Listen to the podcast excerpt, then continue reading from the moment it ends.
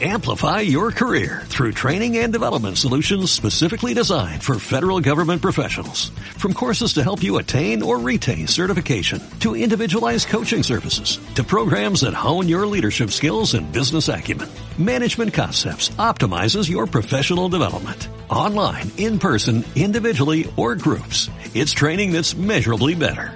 Learn more at managementconcepts.com. That's managementconcepts.com. De prisiones. Es un espacio en el que se habla de la necesidad de sacar de la oscuridad a la cárcel, reconociendo su importancia en la dinámica social y su impacto en la construcción de condiciones de seguridad. Hablamos con expertos del fenómeno de la prisión y de propuestas de solución. Estamos seguros de que nunca habías pensado en todo esto. Hola, ¿qué tal amigos? ¿Cómo están? Les habla nuevamente Luis Durán en su programa de prisiones en que, como ustedes saben, hablamos de lo que pasa y lo que no pasa en la cárcel y debe pasar para así poderle darle luz y sacarlo de la oscuridad en la que se encuentra. Eh, como siempre, eh, este es un programa especial porque vamos a platicar de eh, cómo es que la sociedad civil tenemos que organizarnos para hablar y, tratar de resolver todo lo que sucede dentro del sistema penitenciario nacional. Para eso me da muchísimo gusto eh, saludar y platicar a nuestra invitada especial de hoy, que es María José Martínez Parente, que es fundadora de una organización que se llama Haciendo Bola. Eh, esta organización ya lleva algunos años. Eh, ella, a pesar de ser eh, muy joven, ya tiene aproximadamente siete años involucrada en esta actividad de la defensa al respeto de los derechos humanos eh, y tratar de, como decíamos, hacer visible desde la sociedad las necesidades que existen dentro del sistema penitenciario desde todas las perspectivas o desde muchas perspectivas. Eh, Bajo, ¿cómo estás? Buenas tardes, gracias por acompañarnos.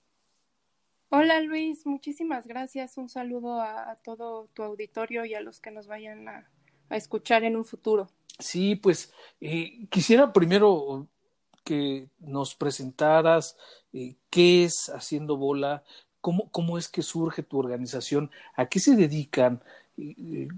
Entiendo que llevan más o menos eh, unos siete años dentro de esta actividad. Cuéntanos, Majo. Mira, en, en realidad todas hemos eh, sido activistas. Eh, algunas, yo, yo soy la más antigua con siete años de, de experiencia dentro del sistema penitenciario en contacto con, con actores clave dentro de la cadena del delito y, y, las demás igual han estado como cerca de toda esta problemática. Y entonces, eh, desde la organización de la sociedad civil, no, no, hemos tenido como un puesto como tal en gobierno, pero sí, sí como de, a manera de, de activismo y de, de, intentar hacer, hacer visible toda la problemática que existe detrás de las rejas. Y entonces yo estaba en, en Reinserta, ahí, ahí nació todo mi interés, ahí eh, me, me, explotó a mí mi burbuja a los 18 años, sí. que fue la primera vez que pisé una cárcel, fue la de Santa Marta Catitla. ¿Y por qué y, por qué llegas a esa cárcel ese día? Pues mira, yo ahí en ese entonces estaba estaba viendo con qué quería estudiar y me llamaba mucho, siempre me ha llamado mucho la atención la manera de, de cómo se comporta la gente y por qué hace lo que hace. Sí.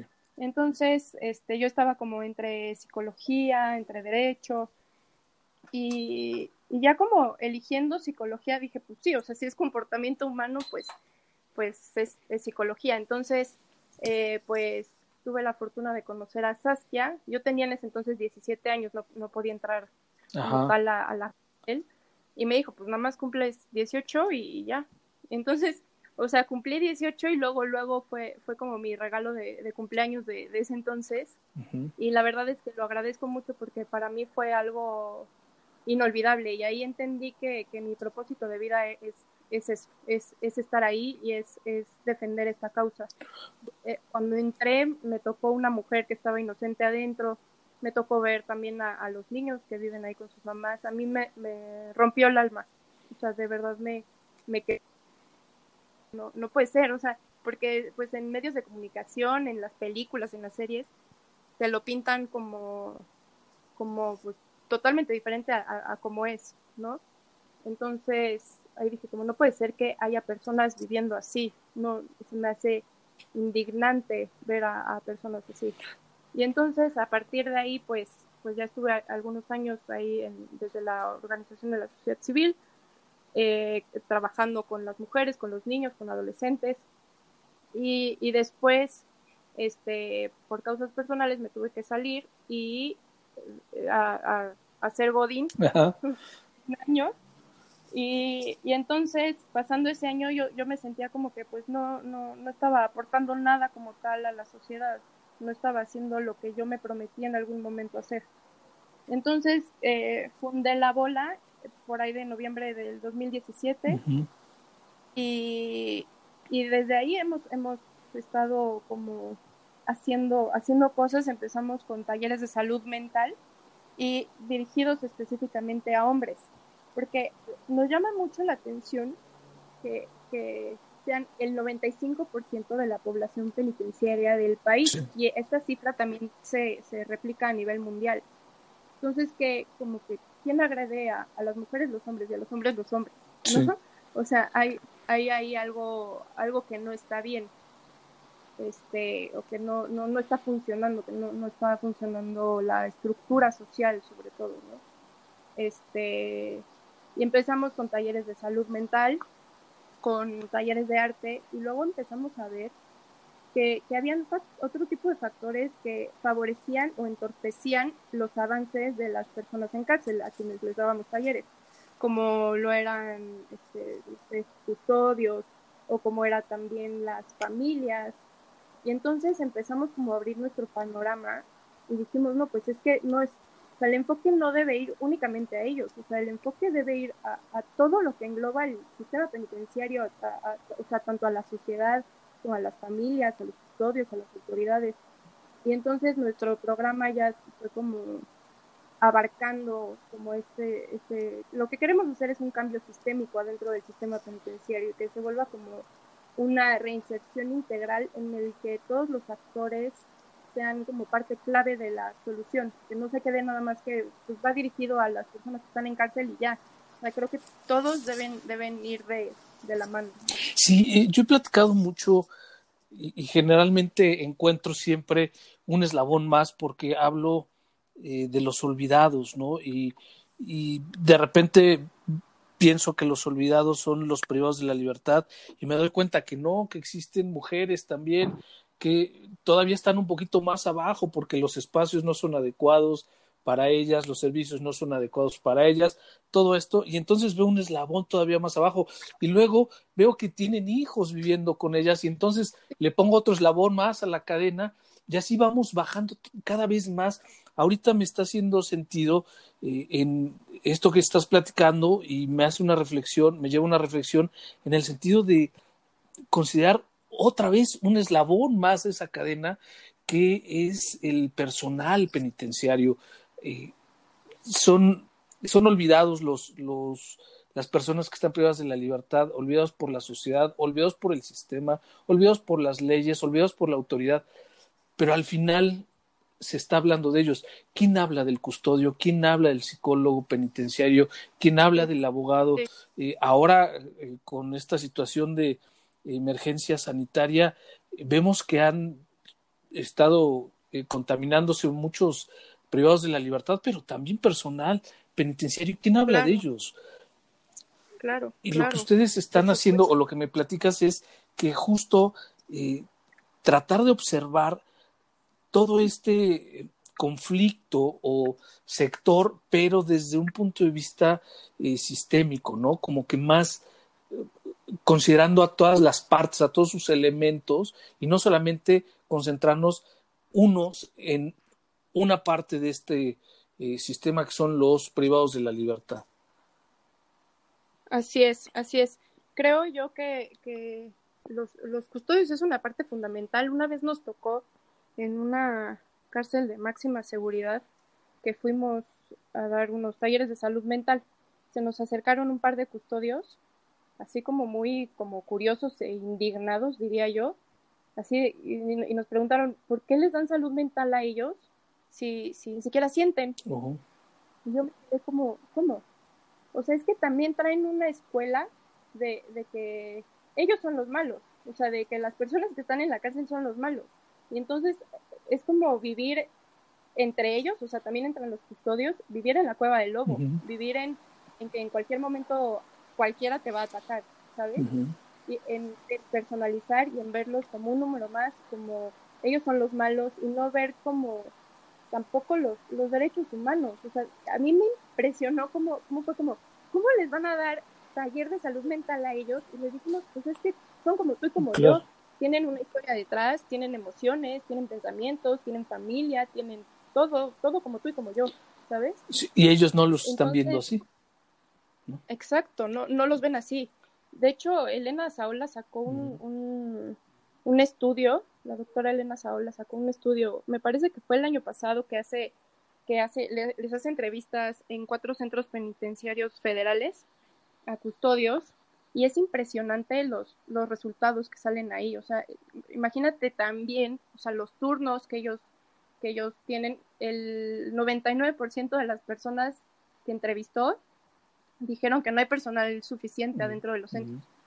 O sea que, pues claro que, que, tienen también un tema como de burnout y de estrés laboral y entonces pues se da, se da, o sea, te, te desquitas con el primero que tienes de enfrente, ¿no? Y más si tienes como esta escuela de que pues tengo enfrente al malo, pues pues claro que le puedo hacer de alguna forma daño, ¿no? Porque pues es, es permitido y no lo estoy viendo como un ser humano como yo. Sí, y sí. Entonces, y si esta persona que es la persona que tiene el primer contacto o de primer contacto con el interno, no tiene eh, una preparación adecuada, una, un perfil adecuado, este, una salud emocional y mental adecuadas, pues no podemos pensar o esperar que vayan a transmitir eh, una buena disciplina, un buen orden, por supuesto honestidad, que no haya corrupción, porque este personal de primer contacto podríamos llamar o podríamos decir que está contaminado también.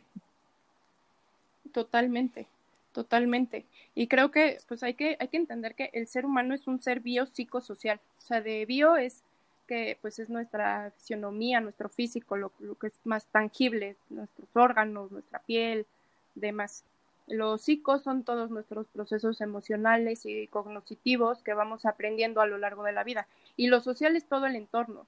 Entonces tenemos que ver a estos seres humanos, tanto a las personas que están en la cárcel, como a los custodios, como a las familias, como a todos quienes abarcan el, sistema penitenciario como esto. Entonces, si no mejoramos este, de alguna forma el entorno en el que viven, el, el ambiente, que, que, deje de ser criminógeno, agresivo y violento, pues no, no, podemos esperar mucho, ¿sabes? Y también pues la parte de salud mental que a mí se me hace fundamental en cualquier ser humano.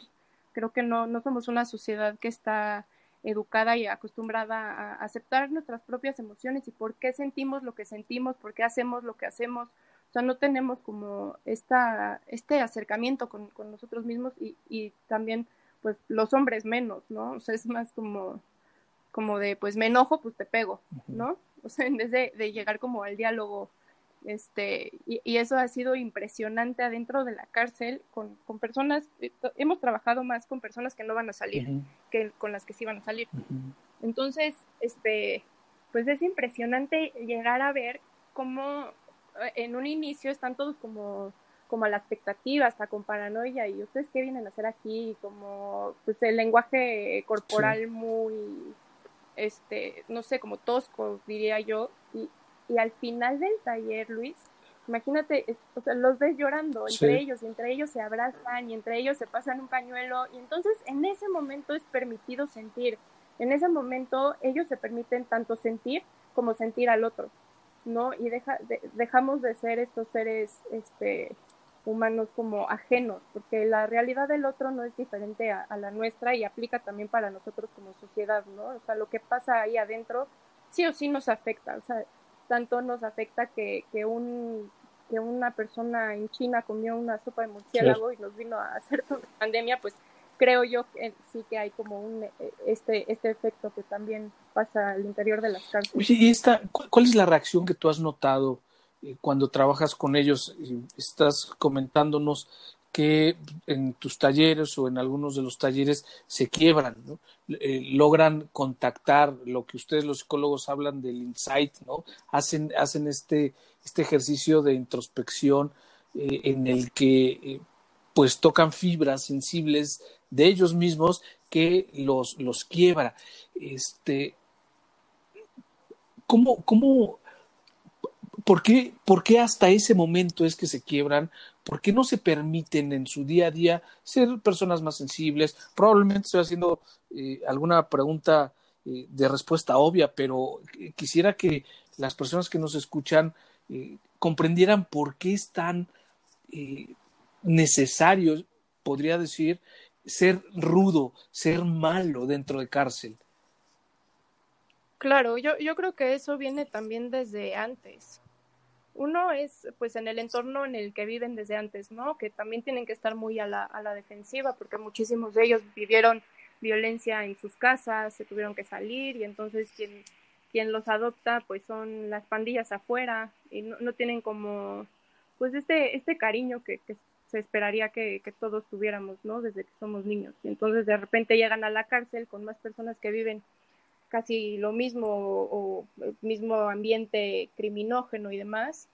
Entonces, pues ahí adentro es estar en la cueva del lobo. O sea, tú, tú, tú sabes bien cuánto, cuántas cuántas cosas hay adentro de la cárcel, ¿no? O sea, que luego cachan que hay este, navajas, que hay armas, sí. hay drogas, hay agresiones, hay torturas, hay prostitución, hay, o sea, hay de todo, de todo lo que tú puedes ¿Qué, qué, es lo, es, ¿Qué es lo más, lo más eh, insólito que te has encontrado adentro?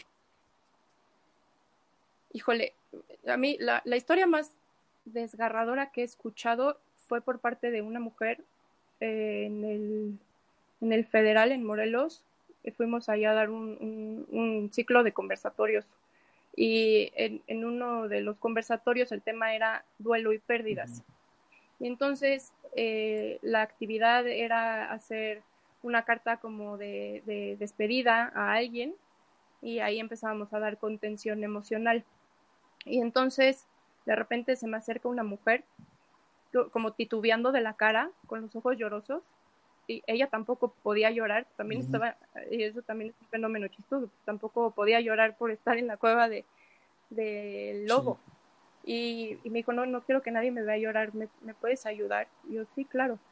Entonces me empezó a contar que ella pues tenía, le ayudaba a su esposo en algo de administración de la empresa y entonces le, le llegó una carta de amenaza por parte de, del, como, del contrario, de, de, yo me imagino que era entre cárteles sí. o algo así, este, y le, y le dice el esposo, no, pues te tienes que ir tú y la niña se tienen que ir la niña tenía 12 años y entonces ella se fue en, a, a, vivir a Acapulco, a, a, esconderse en Acapulco, justo cuando estaba todo este tema del narco súper sanguinario allá. Se fue a esconder allá, estuvo dos semanas escondida, las cachan, las secuestran, Uf. las torturan una enfrente de la otra, las violan una enfrente de la otra y que en el momento que las dejaron de violar, eh, a la, a la niña la empezaron a descuartizar. Y ahí se soltó ella a llorar y yo, yo así de, no, no puede ser esta historia, no puede ser, no, o sea, no, no me, en mi vida, en mi vida he vivido algo ni cerca de uh -huh. ni cerca. Uh -huh. O sea, lo único que hice fue abrazarla y, y, pues darle cariño en ese momento, o sea, de verdad te quedas, y dices, ¿cómo hay seres humanos también que pueden llegar a eso, sabes? Y que nunca se le van a olvidar los gritos de claro. su niña pidiéndole ayuda y ella no podía hacer absolutamente nada. Y actualmente, bueno, actualmente no sé, pero en ese momento tenía este, problemas de alucinaciones con los gritos de su uh -huh. niña pidiéndole ayuda. Uh -huh. Esa historia para mí fue terrible. Y, y es, es, es, otra vez, o sea, ¿quién, ¿quién agrede a las mujeres? Los hombres y a los hombres, los hombres, uh -huh. ¿no? Este, esa historia fue la que más me ha partido y pues las, las comunes, que es otra de uno que, que, su mamá le dijo, ¿quieres que tu hermana y yo comamos? Él tenía ocho años. ¿Quieres que, que tu hermana y yo comamos?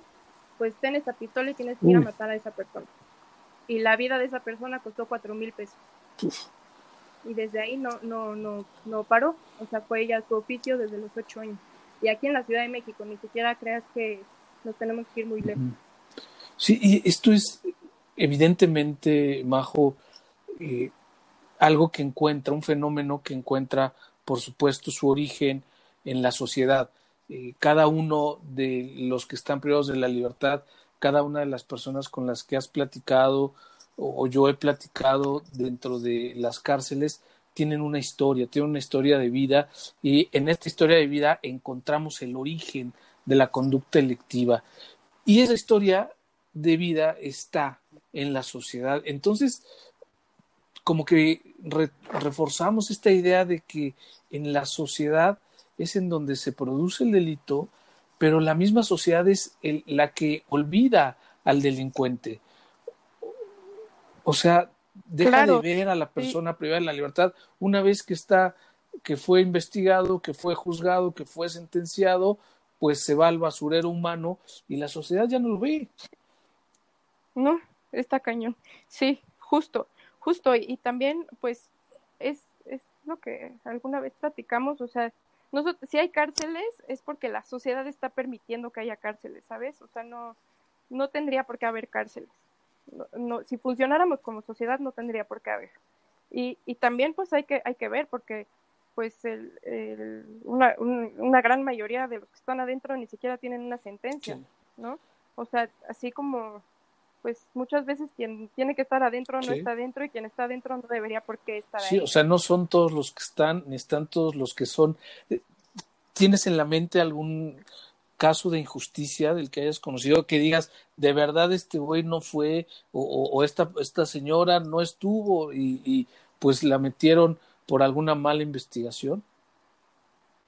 Sí, una vez me tocó el caso de una mujer en Santa Marta, estuvo muy feo, que el papá o el tío fue quien cometió el delito y le dijo, no, pues tú échate la culpa, yo ya tengo todo arreglado, este, ya tengo abogado y todo y te saco en un par de meses. Y ella se acabó sus, sus instancias para poder salir, sus chances para poder salir. Y, y, le dijeron como, no, pues ya te quedaste aquí de por vida y, y pues se, se suicidó.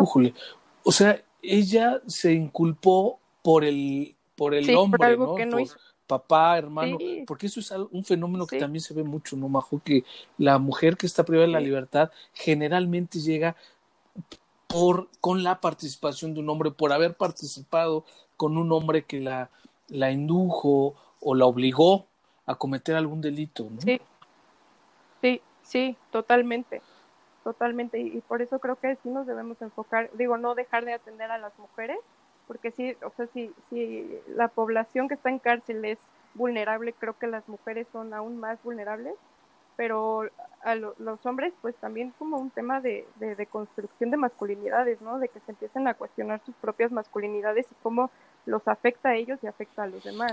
Y la cultura que tenemos, Majo, en México, eh, ¿cómo, ¿cómo podemos trabajar para no confundir el machismo con la hombría, eh, con la masculinidad, eh, con la responsabilidad de ser hombre y no nada más este, sentirse macho y por ser macho le pego a la vieja y, le maltrato a mis hijos, ¿no?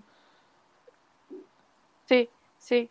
Pues creo que, que, es algo que no, no, no, no veo que cambie a corto plazo, espero que cambie a corto plazo, porque de ahí pues derivan muchas, muchas conductas agresivas y violentas, ¿no? Este, yo, yo creo que mucho de el, machismo se, se reproduce al interior de las cárceles y, y, pues que también se ven afectados los hombres, ¿no? No es como, o sea, no, no, una vez nos tocó que este, estábamos dando unas sesiones de, de, de construcción de masculinidades y ya eh, pues, eh, pusimos una sesión ahí de, de relación a, las adicciones y, salió algo bien, bien curioso. Que dijeron, les preguntamos, a ver, ¿a qué son adictos? No, pues a las tachas, a la marihuana, al alcohol y a las mujeres. Y, y todas en, en, la bola, en la asociación, somos mujeres. Y entonces fue como, ok, nos tienen en el mismo calibre que una botella, que una, un porrito, que, o sea, somos un objeto, ¿sabes? Y entonces ya reflexionamos con ellos y después llevamos un, íbamos a hacer como un collage en conjunto con ellos y el tema era justicia. Nuestra hipótesis era que ellos iban a decir justicia para las personas que están en cárcel. Y no, de repente todos se pusieron de acuerdo y no, no queremos hablar de nosotros, queremos justicia para las mujeres y queremos hablar entre nosotros de cómo podemos hacer para, para que hay, exista la justicia para las mujeres. Imagínate, o sea, llegar a ese tipo de reflexiones para mí es maravilloso. Claro, eh, alcanzan el objetivo de eh, que ellos hagan una reflexión y además una reflexión diferente y profunda. En estos talleres, Majo, eh, a, los que entras con todo tu equipo, ¿han sufrido alguna agresión? ¿En algún momento se han sentido vulnerables o en peligro? Nunca, jamás de los jamases. Jamás. Yo creo, yo creo mucho que, pues, los seres humanos somos eh, animales. O sea, creo que si, si llegas con cualquier otro ser humano, si llegas como a modo de, de agresión y de aquí mando yo y de te voy a someter y pues obviamente el otro va a reaccionar o, o de forma agresiva así como de pues tú qué me vienes a decir aquí o qué sabes o de forma sumisa. Y no o sea, es hablar de ser humano a ser humano. Es creo que ese hay que cambiar esa mentalidad de, de que ahí están los malos y que hay que tener cuidado o sea digo hay que tomar precauciones dependiendo también a los centros penitenciarios que, que se entren pero no no, no vamos con ese estigma y es justo, yo creo que, la lucha está acá afuera, más, más que adentro. Creo que es, quitar ese estigma de la sociedad, porque pues con, con esa etiqueta salen, ¿sabes? Y pues es más fácil de pronto que los contrate el crimen organizado cuando salen de prisión que los contrate una empresa aquí este, legalmente constituida, ¿no? Oye, y en, en este ejercicio que, que tú estás haciendo con todo un equipo de personas, ¿cuántos son en la bola? ¿Cuántas personas participan? Siete. y todos a los centros a los que has asistido, ¿cuál ha sido el peor o el que más, el que mayor impacto te haya dejado? El mayor impacto yo creo que el, híjole, el de el Sebacet pero está, digo, o sea, tienen un, tema de higiene. ¿Has, entrado en Sebastep tú? Tienen un tema de, o sea, están, están relativamente bien. Solo a mí, bueno, cualquier centro federal o de esos de máxima seguridad, e, este es un centro de máxima seguridad al lado del reclusorio norte. Este, a mí lo, yo soy anti castigo, anti, anti sistema de, de, de ver a, a, la persona como de corrección y de super disciplina y demás. Este, y eso, eso sí me ha impactado mucho, o sea, que, que pues salgan, por ejemplo, una hora al día y pues el resto del día están en la celda. Este, a mí eso como que creo que el ocio también es el peor de los de los vicios, ¿no?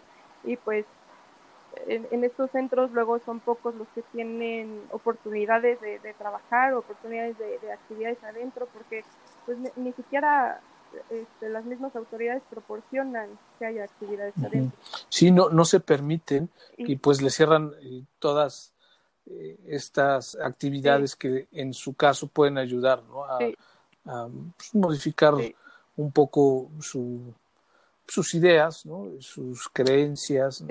La, la, penitenciaría de la Ciudad de México, esa sí me, me impactó bien cañón. Pero esa fui hace yo creo que como cinco años o por ahí. o sea, cuando entré dije que, o sea, si, si el, el femenil me parecía grave, cuando entré y dije que ¿Por qué? es esto? O sea, nos, nos dieron como un, tour adentro, y este, entrando a los dormitorios, pues pisabas pipí, humana, así, como, ah, ajá, y luego módulos de, los módulos de máxima seguridad ahí adentro, este, también pues que que no había sobrepoblación y nada más vi a las personas en jaulas, literal, o sea, y unas casi encimadas con otras, y yo, ¿cómo, cómo no va a haber sobrepoblación ni hacinamiento en este lugar? Y, y solo salen una hora al día por turnos, pero están 23 horas así, viviendo así como imagínate pasar el resto de tu vida así, Luis, es que a mí eso me parece indignante, o sea, ¿dónde estamos como sociedad para exigir una vida digna dentro de prisión? O sea, porque antes, cuando e-, ellos eran niños, pues tampoco estuvimos ahí, ¿sabes? Es, seguir marginando y es seguir replicando el mismo sistema que no está funcionando, que no nos está funcionando como sociedad. No nada más a, las personas que están en cárcel, o sea, a nosotros también nos afecta. Es como estarles reforzando las desventajas, ¿no? Reproduciendo las desventajas históricas que han tenido, eh, pues, económicas, sociales, culturales, educativas, y entonces al tenerlos en un centro de reclusión por como consecuencia de una conducta electiva, hablemos eh, en un caso en el que efectivamente está sancionando a alguien que sí lo hizo, pero sin herramientas, aislados, no, no, aislados, enjaulados, eh, con eh, estas condiciones de higiene, de disciplina. Disciplina no me refiero a una disciplina estricta a garrotazos, sino, sino con horarios, con límites, con limpieza, con pulcritud. este, Pues lo que estamos haciendo es reforzar esas desventajas, ¿no? O seguir diciéndoles, así se vive, así es, de eso se trata, ser humano, ¿no? Y, y pues, y luego les abrimos la puerta y les decimos sal y pórtate bien y no vuelvas a cometer un delito para que tengamos una estadística de un reinsertado más y cómo se hace. Sí, sí, sí. Y además las estadísticas, pues no, no hay. O sea, no, ¿cómo pensamos reinsertar a, una población que no conocemos? ¿No? O sea, no, hay que, hay que, hay que perder el miedo. Yo digo que, el, el, miedo es el ingrediente perfecto para la violencia y para que se siga cometiendo todo lo que se comete y todo, todo el, crimen y las delincuencias que hay. Este, y, y también, pues, que, que estamos encontrando como sociedad, no nos salimos de ahí, de la lógica de, pues, metes a la cárcel y ya, ya está la solución. Ya, ya la armamos. No, o sea, ahorita pues quieren aumentar penas, pues, ahí no está la solución, no, no, no previene aumentar las penas, o sea, más bien hasta aumentan los delitos. Sí, es este populismo punitivo del que eh, se ha hablado en los últimos años, pero solamente se habla, no se, no se combate la, el incremento constante en la punibilidad porque son medidas populistas, ¿no? Son medidas que pues electoralmente eh, atraen votos, pero cuando ya nos toca o nos toca de cerca pedimos piedad y pedimos una oportunidad, ¿no? y hablamos de que son, fueron las malas amistades o no sé, ¿no? Tantos pretextos. Majo, en la bola, ¿qué, ¿cuáles el, los servicios que ofrecen a los internos? Ajá. Tenemos tres programas, este, solo por, por ahorita la, la pandemia, pues no hemos podido concretar uno que, que teníamos muchas ganas, pero el, el primero es el, como nuestra base, como, como te decía, eh, se llama Haciendo Bola desde cero, que es eh, talleres de, salud mental, es un programa de salud mental que es como haciendo bola desde cero, literal desde cero me empiezo a conocer y a partir de ahorita pues dejo de ser la persona que era. Y entonces les, les llevamos eh, actividades para que aprendan a identificar sus emociones, cómo las sienten, cómo las nombran, qué, qué situaciones o qué detonantes hay para que estén tristes, para que estén enojados, para que estén alegres. Este, les llevamos también igual esto de duelo y pérdidas, y ahí es, es, donde más se quiebran y donde más dices, pues es que claro, o sea, pues, en primer lugar pues pierden su, libertad, ¿no? Este, y, también tema de, de perdón a, a, sí mismos, de perdón a, a, la víctima, perdón a la familia, también perdonar, este, les, les llevamos, pues, dura seis meses y una vez que ya se ve como el compromiso, porque también la bola está comprometida con, con quienes están comprometidos también con su propio proceso. Y entonces, este, una vez que ya se ve que están comprometidos con ellos mismos, que están como más sensibilizados, entonces llevamos eh, un programa de proyectos productivos en el que ahí dentro, este, el año pasado estaban haciendo unas macetas y las, las vendimos acá afuera.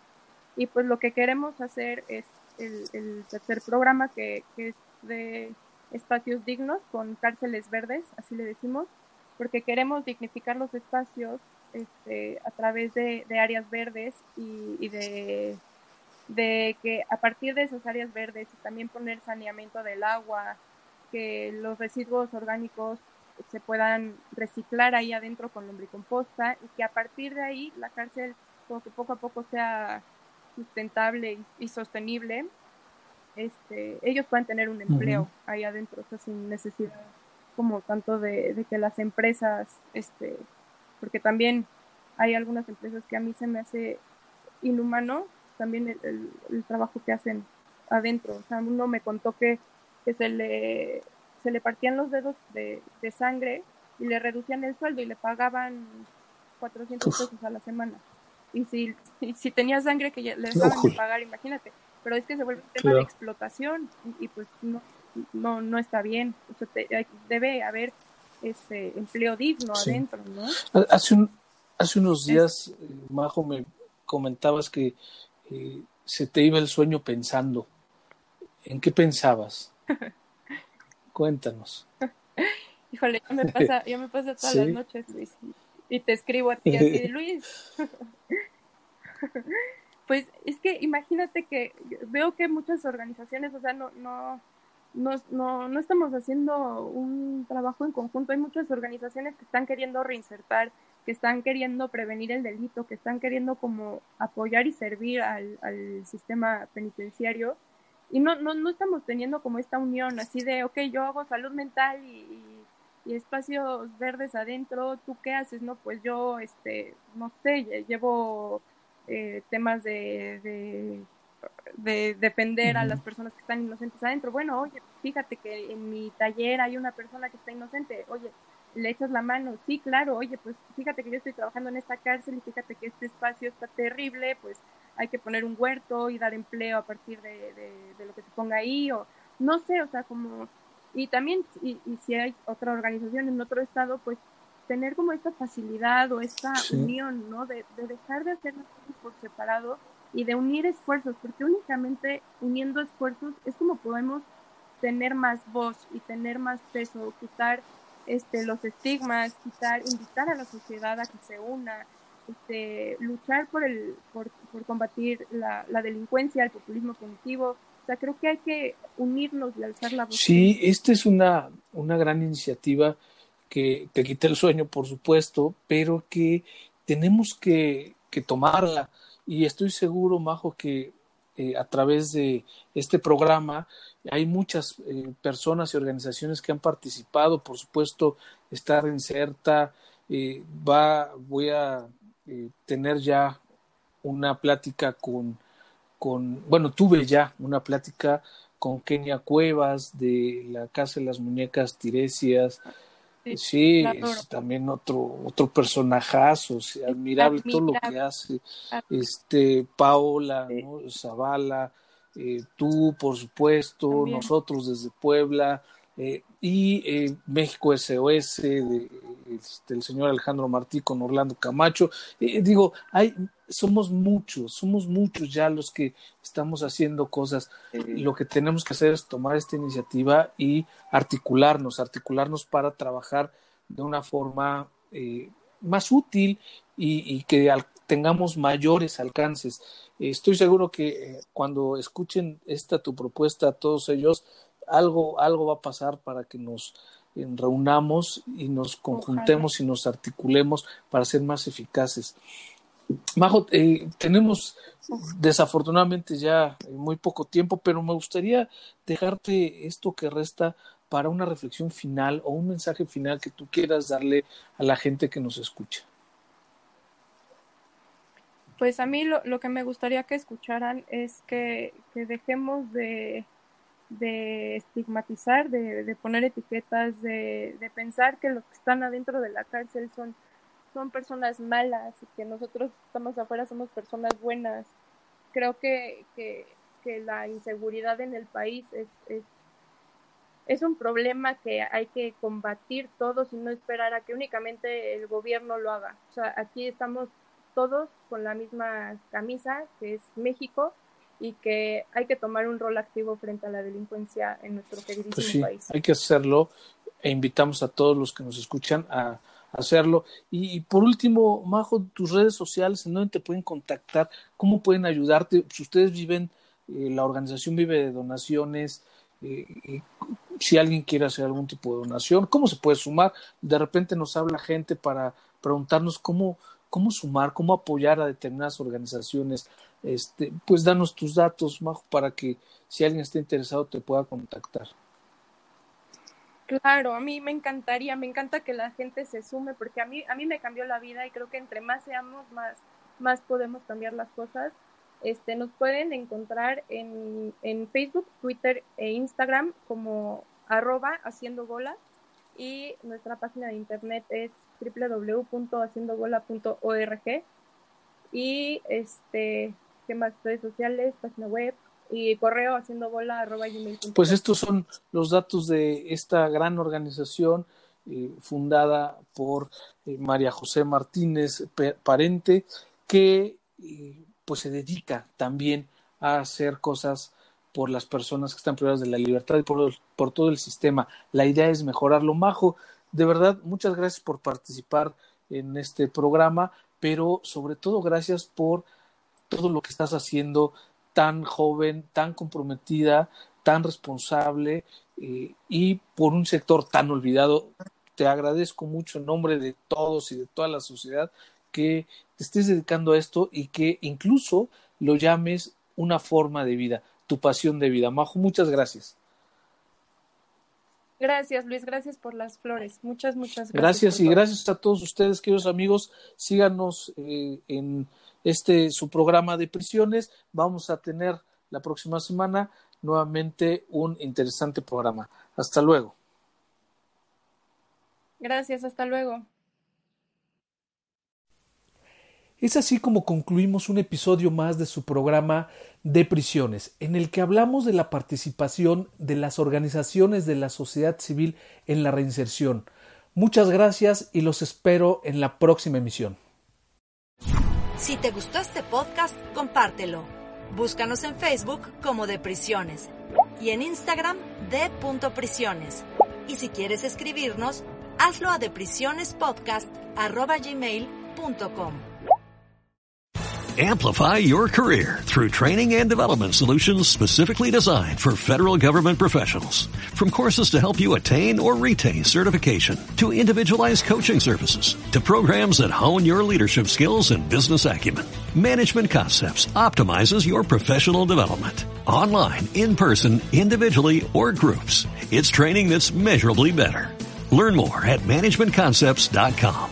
That's managementconcepts.com.